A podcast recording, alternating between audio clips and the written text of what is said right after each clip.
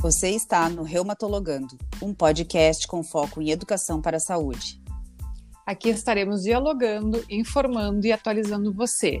Siga meu Instagram e Facebook, arroba tatianakm.reumato. E meu Instagram, arroba Fernanda Guidolin Reumato e Facebook, arroba Fernanda Guidolin Reumatologista.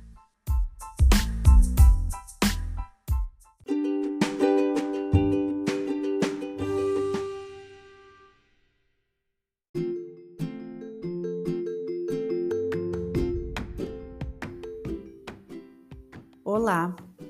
O frio chegou e as pessoas com doenças reumáticas, inflamatórias ou degenerativas já sabem. Com as baixas temperaturas, as dores tendem a aumentar. Mas isso significa que o frio causa patologia articular ou pior, uma doença reumática pré-existente? Não. A boa notícia é que as doenças não aumentam a sua atividade ou seu desgaste nas temperaturas baixas. Nem mesmo o frio é um dos fatores de risco para o desencadeamento de doenças articulares. O que ocorre é que, com a queda da temperatura, as pessoas tendem a se encolher e a se movimentar menos. Há também uma constrição da circulação sanguínea.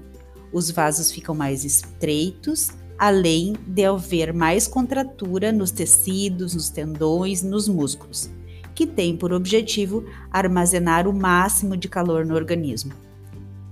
Além disso, o frio torna o líquido articular, aquele que lubrifica as juntas, mais espesso, como se fosse um gel, o que dá a sensação de mais rigidez nas articulações.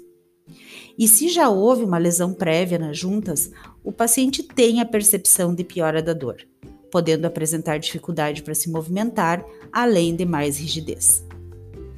Os sintomas são mais intensos nas articulações periféricas, como nos pés, nas mãos, onde a temperatura corporal é menor, principalmente se a pessoa já tem alguma insuficiência circulatória que afeta as artérias ou as veias. Eu lembro que o frio é um dos estímulos mais conhecidos para o agravamento do espasmo vascular, conhecido como fenômeno de Renault. Esse fenômeno pode acompanhar algumas doenças reumáticas e causa alterações dos vasos sanguíneos, deixando as extremidades pálidas, roxas e, por fim, podendo deixá-las avermelhadas. Assim, o frio não causa doença reumática, mas pode sim piorar seus sintomas, sintomas de doenças pré-existentes. Então, o que se pode pra fazer para evitar as dores no, no frio? Ou quais as estratégias para lidar com esses incômodos? Primeiro, a dica é exercitar-se. A, melhor, a melhora da força, da resistência muscular e da circulação promovida pelo exercício são fundamentais para o controle da dor. Tenha uma alimentação equilibrada, tome banhos quentes e use bolsas de água morna para aliviar as contraturas musculares.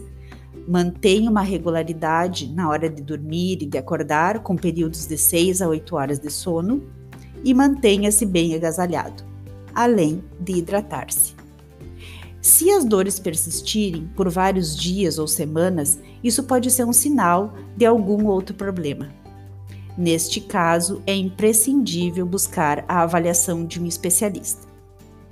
Obrigado pela sua audiência, um abraço. Eu sou Fernanda Guidolin e esse foi mais um episódio do Reumatologando.